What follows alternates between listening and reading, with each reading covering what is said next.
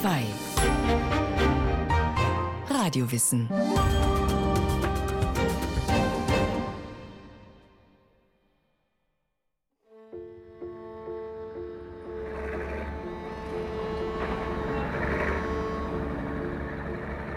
Leipheim bei Ulm im Jahr 1994.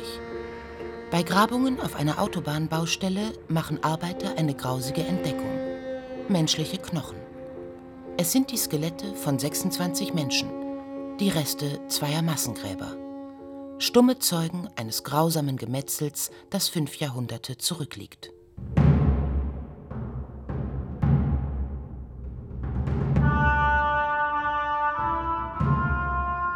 Am 4. April 1525 treffen dort drei oberschwäbische Bauernhaufen auf das Heer des Schwäbischen Bundes, eines Zusammenschlusses der Reichsstände. Es ist die erste Schlacht in einer Reihe von Aufständen, Kämpfen und Revolten, bekannt geworden als der Deutsche Bauernkrieg. Bauern gegen Herren. Allerdings trifft es der Name Bauernkrieg nicht genau.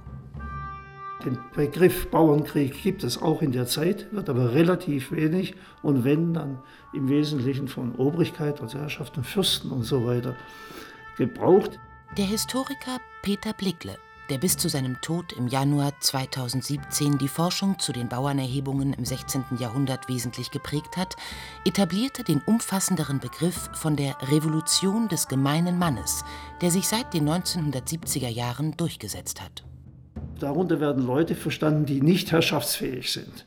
Also nicht Obrigkeit ausüben. Keine Adligen, keine Ritter, keine Prälaten, keine Fürsten, keine Bischöfe. Das ist der gemeine Mann. Auch dieses reichsstädtische Patriziat gehört nicht dazu. Es sind die Leibeigenen, aber auch freie Zinsbauern, kleine Handwerker und Bürger. Was aber treibt diese gemeinen Leute dazu, schlecht ausgerüstet, oft barfuß, mit Dreschflegeln und Äxten, gegen eine Übermacht von Rittern und Landsknechten anzurennen, die das Kriegshandwerk versteht, die Kanonen, Musketen, die schwere Beihänder, zweihändig zu führende Schwerter zu nutzen weiß? Es ist die Not und der Zorn, die Wut auf das Unrecht. Der gemeine Mann ist die geschundene und ausgebeutete Kreatur des mittelalterlichen Feudalismus. Frondienste für die Grundherren, Abgaben wie den Zehnt für die Kirche, immer neue Steuern. Stirbt der Bauer, muss seine Frau das Besthaupt, das beste Stück Vieh und das Häs, das beste Gewand des Toten, abgeben. Wer nicht zahlen kann, den zwingen die Herren in die Leibeigenschaft. Und dieses Moment der Demütigung, das in dieser Leibeigenschaft steckt, ist ein sehr starker Antrieb für diesen Bauernkrieg gewesen. Denn das ist eben neu, das, oder nicht ganz neu, aber das hat sich sehr stark verstärkt in den 100 Jahren vor 1525. Im Lauf des 15. Jahrhunderts hat die Belastung des gemeinen Mannes zugenommen. Die Bevölkerung ist nach den verheerenden Pestepidemien sprunghaft angestiegen, besonders im Südwesten des Heiligen Römischen Reiches. Dort gilt meist das saalische Erbrecht, das besagt, im Erbfall geht das Land nicht an den ältesten Sohn, sondern wird unter allen männlichen Nachkommen aufgeteilt. Die Folge? Die sowieso schon wenig ertragreichen Landparzellen werden immer kleiner. Fällt die Ernte normal aus, kommen die Bauernfamilien gerade so über die Runden. Gibt es eine Missernte, droht der Hungertod. Deshalb ist es in der Vergangenheit immer wieder zu Erhebungen gekommen. 1490 marschierten Bauernverbände unter dem Zeichen des Bundschuhs, der traditionellen Fußbekleidung der Bauern, gegen ihre Herren. 1514 sorgte der arme Konrad im Herzogtum Württemberg für Unruhe.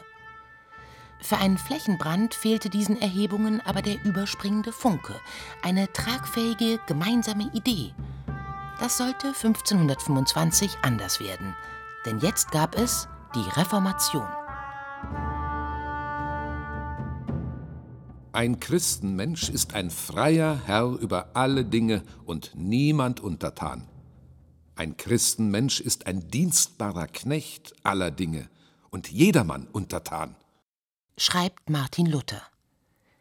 Wendet sich der Reformator aus Wittenberg damit nicht auch gegen die Herrschaft des Priestertums, gegen die kirchlichen und weltlichen Obrigkeiten, die in Saus und Braus leben? Und überhaupt, wenn alle Menschen nach Gottes Bild geschaffen sind, warum gibt es dann Leibeigene und Herren, Fürsten und Bauern? Als Adam grub und Eva spann, wo war da der Edelmann? Spottet ein aus dem Englischen übersetzter Vers in dieser Zeit. Dahinter steht die entscheidende Frage der Bauern. Wo steht geschrieben, dass es Leibeigene und Herren geben muss?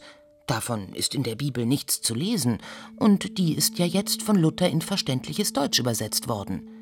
Und wenn auch nur wenige die Heilige Schrift selbst lesen können, die Idee des göttlichen Rechts, die Idee von einem Recht, das über dem weltlichen Recht steht, ist der Funke, der die Bauern entflammt.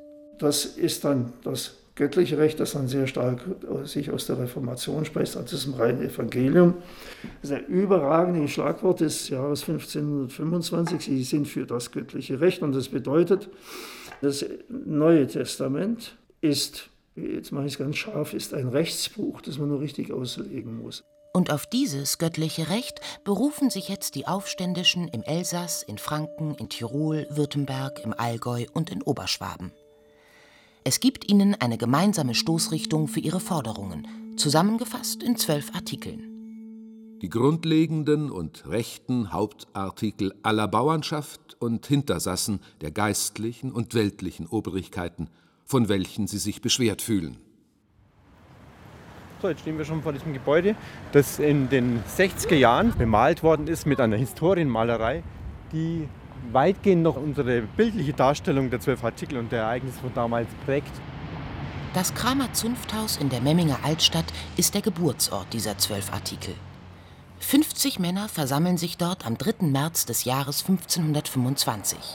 Die Anführer der drei großen schwäbischen Bauernhaufen – vom Bodensee, aus Baltringen und aus dem Allgäu.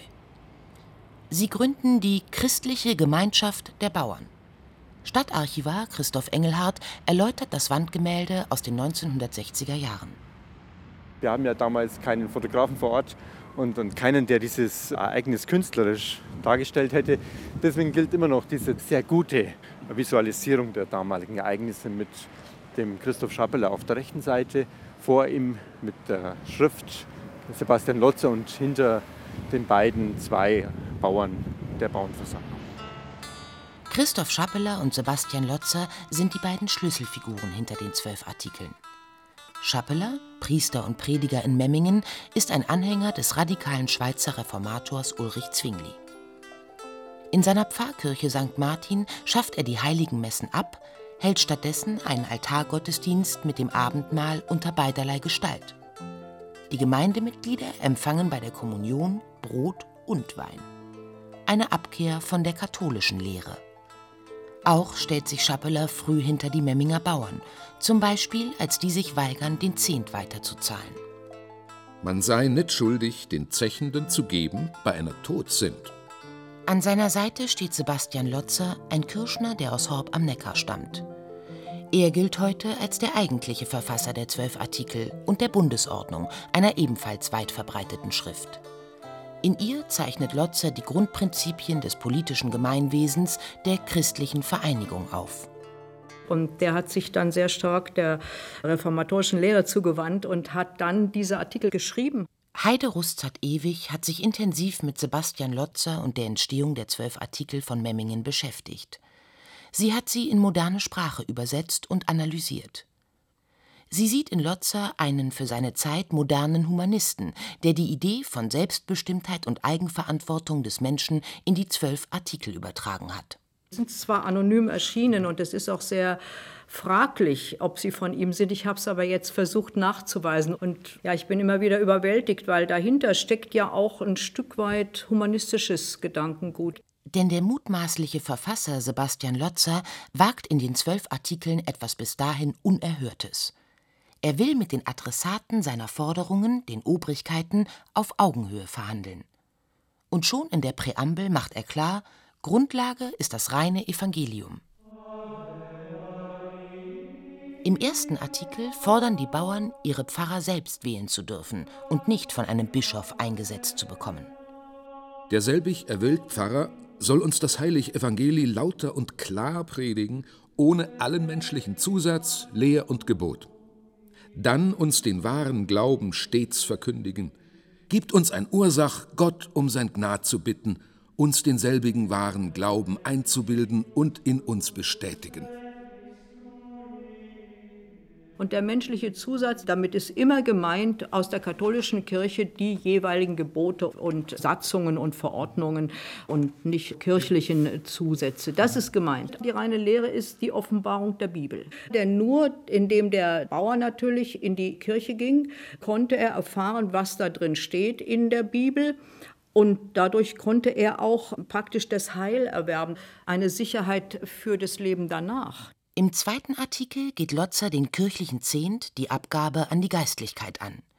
Der soll zwar weiter bezahlt werden, aber. Da macht er was Raffiniertes. Da sagt er, ja, sagt er, wir wollen ihn ja geben, aber wie es eben praktisch äh, vertretbar ist, nämlich wir wollen es dem Pfarrer zu seinem Unterhalt geben und der Kirchengemeinde. Aber wir wollen auch für die Armen in der Gemeinde äh, sorgen und die mussten ja auch eine Kriegssteuer zahlen. Da wollen wir eben das Zehnte verwenden.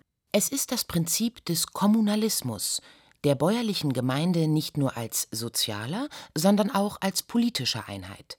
Auch hier die Forderung nach Selbstbestimmung. Und weiter? Der dritte Artikel fordert nicht weniger als die Abschaffung der Leibeigenschaft. Das ist jetzt der entscheidende Artikel. Wir wollen frei sein. Aber nicht, dass ihr denkt, wir wollen ganz frei sein. Da ist sofort die Angst um Gottes Willen. Uns wird unterstellt, wir wollen frei sein. Das heißt, wir wollen hier radikal alles äh, von unten nach oben kehren. Wir wollen alle Obrigkeiten abschaffen. Nein, nein, nein. Der Obrigkeit muss man gehorsam sein. Der Bauer soll ruhig arbeiten für seinen Herrn, bloß in einer bestimmten Form. Es geht schon um die Menschenwürde. Das ist ganz, ganz klar. Die Artikel 4 bis 10 beinhalten Forderungen, die ganz praktisch die Lebensumstände der Landbevölkerung verbessern sollen. Jagen und Fischen soll für alle erlaubt sein, auch dort, wo das Wild der Lehnsherren die Felder verwüstet. Auch in etlichen Orten die Obrigkeit uns das Gewild zu Trutz und mächtigem Schaden halten. Jeder soll sich benötigtes Holz zum Heizen und Bauen aus den Wäldern holen dürfen. Die verhasste Todesfallsteuer soll abgeschafft werden und die Herrschaft möge sich künftig an die vereinbarten Frondienste halten und nicht willkürlich neue Dienste fordern. Wenn da noch mehr Dienste verlangt werden, dann sollen die bezahlt werden. Das ist auch interessant. Und das ist ja für mich das Aufregende und eigentlich Moderne, dass er sagt, na klar, wir haben Interessen, da sind welche und da sind welche. Im letzten Artikel greift Lotzer die Präambel noch einmal auf. Alle Forderungen ergeben sich aus dem Wort Gottes. Sollten sie sich durch die Schrift als bewiesen unberechtigt erweisen, sollen sie hinfällig sein. Darum wir Gott den Herrn bitten wollen, der uns dasselbig geben kann und sonst niemand. Und sonst niemand. Da ist für mich auch immer so ein Stück, ja, sagen wir mal, ein bisschen Aggression schon auch drin, nämlich sonst niemand. Da ist die Abgrenzung drin und auch die Klarheit. Also ihr seid wirklich unsere Obrigkeit, aber da gibt es noch einen drüber. Die zwölf Artikel von Memmingen werden in damals sensationellen zwölf Auflagen von über 25.000 Stück gedruckt und verbreiten sich in Windeseile. So wie schon die Reformatoren und Kirchenkritiker ihre Thesen unter die Leute brachten. Das Flugblatt ist das modernste Propagandainstrument der Zeit. Und die Bauern, sie machen davon Gebrauch. Dadurch, dass das eine Flugschrift ist, heißt das natürlich, dass das jetzt über alle Ständeschranken hinweg ist. Das müssen Sie sich mal vorstellen. Und die Obrigkeiten, die sind natürlich Kopf gestanden. Und da war nun diese Präambel mit dem Schluss zusammen, das ist eben die reformatorische Lehre, die damit verknüpft wird. Und da haben Sie natürlich schon gemeint, dagegen können die anderen nicht an. Die zwölf Artikel sind Beschwerdeschrift, Reformprogramm und politisches Manifest in einem. Sie sollen die Bauernschaft als Verhandlungspartner gegenüber den Herren qualifizieren. Die aber denken nicht daran, halten die Aufständischen hin. Die Bauernhaufen radikalisieren sich. Mitte März 1525 kommt es zu ersten Plünderungen von Burgen und Klöstern. Die wenig organisierten Aufständischen leeren Vorratskammern und Weinkeller. Da hatten sie's recht mit gute Fischen und Wein, fraßen auch dieselbe Nacht Fleisch. Sie haben das Sakramentgehäuse aufgebrochen. Sie zerschlugen Kasten, Truhen, Bettstatten und alle Schlösser. Die Gläser führten merklich viel Korn und Haber hinweg. Alle Kessel, Pfannen, Schüsseln, löffelgroße eherne Häfen, Becken, Tischtücher, Berichtet entsetzt der Weißenhorner Kaplan Nikolaus Thomann von der Plünderung der Abtei Roggenburg knapp einen Tagesmarsch südöstlich von Ulm. Die Kriegskasse des gemeinen Mannes füllt sich mit erbeuteten Kirchenschätzen. Erbeutete Kanonen und Pferde verstärken das Bauernheer, das zunächst nur zu Fuß unterwegs war. Über Rothenburg ob der Tauber greift der Aufstand nach Franken über, dann an den Rhein ins Elsass. Die hohen Herren im Schwäbischen Bund wollen nicht länger zusehen. Im April 1525 stellen sie eine Armee.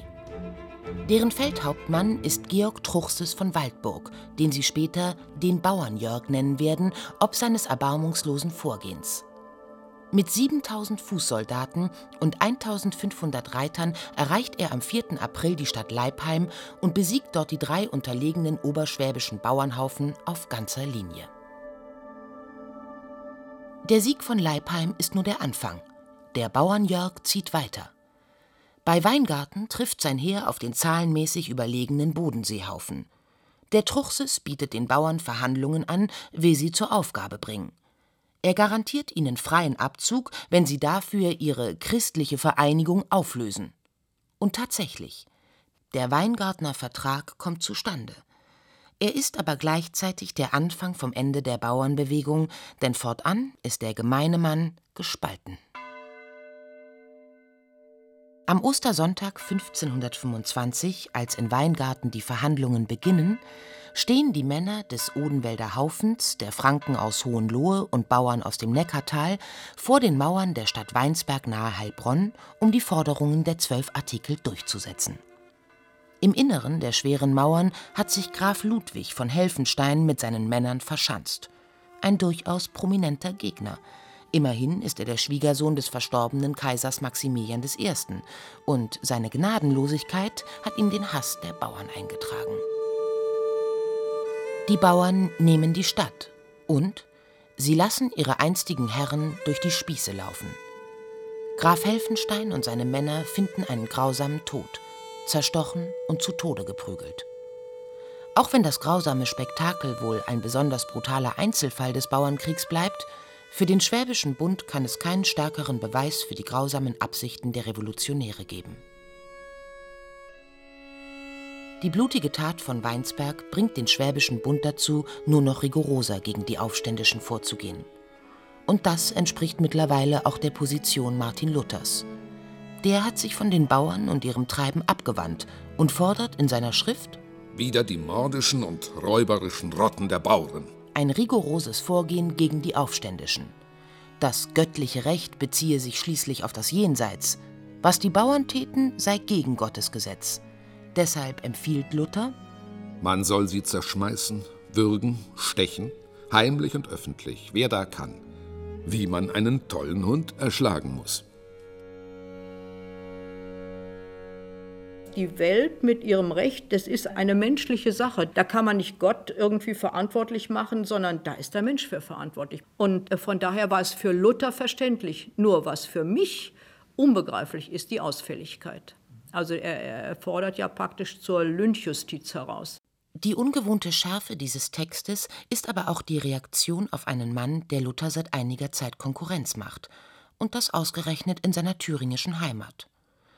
Dort hat sich Thomas Münzer, um 1490 in Stolberg geborener Theologe und Prediger, zum Bauernführer aufgeschwungen. Auch er war in Wittenberg ein Anhänger Luthers, radikalisiert sich aber zunehmend. Mit markigen Worten hetzt er nun gegen den Doktor Lügner in Wittenberg. Seinen Anhängern verspricht er nicht weniger als eine neue Weltordnung, einen Gottesstaat ohne die Herrschaft des Adels.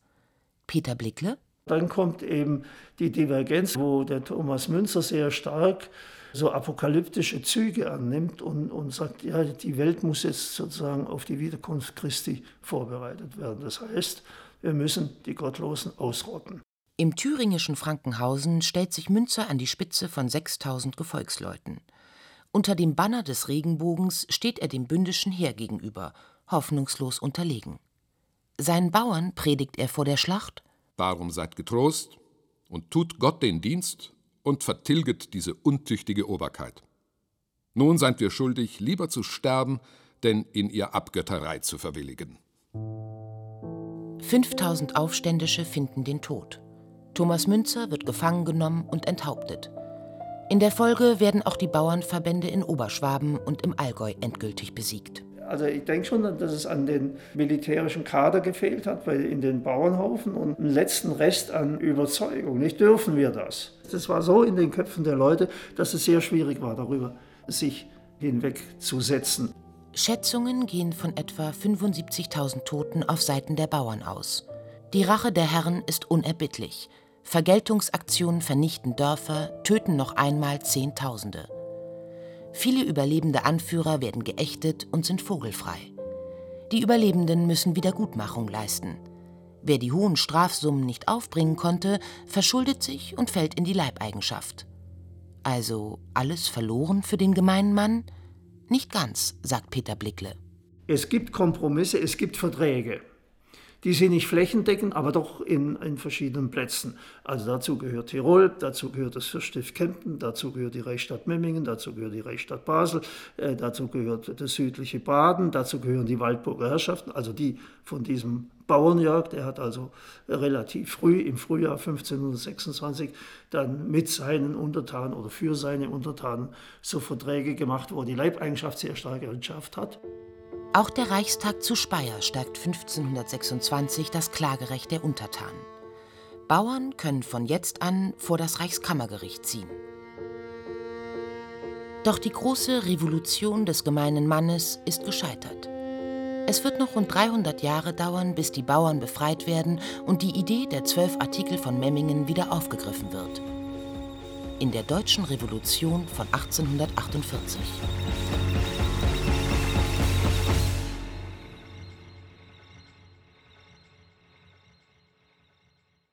Sie hörten Der Deutsche Bauernkrieg Aufstand des gemeinen Mannes von Michael Zametzer.